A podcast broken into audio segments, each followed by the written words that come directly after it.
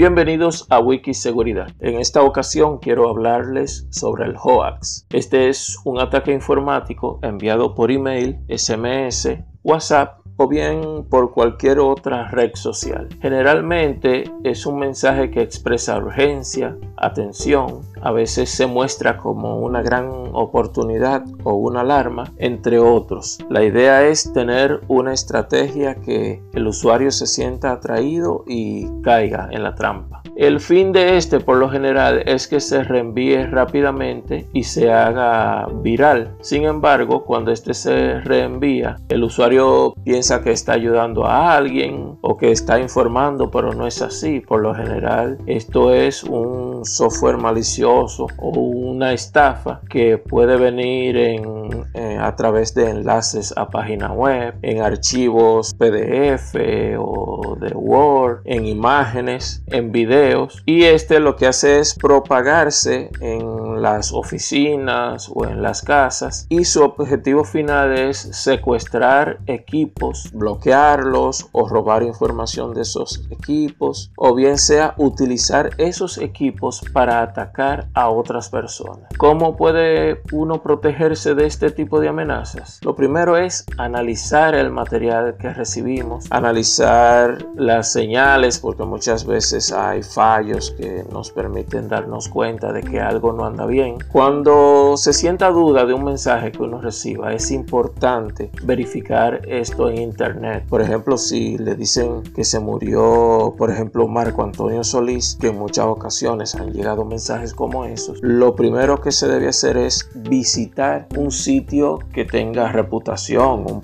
un periódico conocido o un medio que se dedique a dar ese tipo de informaciones. Y si usted no lo encuentra ahí, pues olvídese que no es real, es un, un bulo, una información falsa que está buscando generar algún tipo de beneficio. Es importante no ingresar a esos enlaces nunca. Si usted no conoce el enlace, aunque sea una persona conocida que se lo envíe, no acceda. Y también es importante tener un buen antivirus o software de endpoint, como se llaman actualmente, que le ayude a mitigar estas amenazas, que le proteja y que detecte a tiempo estos intentos de fraude y le alerte o lo bloquee. Hay que tomar en cuenta que hoy en día no solo las computadoras necesitan de estos antivirus, también los dispositivos móviles, dígase celulares, tabletas y otros que usted pueda usar también requieren de esto. Hay otros casos en los que el software de endpoint o antivirus quizás no detecte que es una amenaza porque quizás lo que le estén pidiendo es que usted llene un formulario, pero hay que tener ojo porque en ese formulario le van a pedir información que le puede ser útil al delincuente más tarde para estafarlo a usted o a otras personas en su nombre. Eso es cuanto en esta entrega. Hasta una próxima. Bye bye.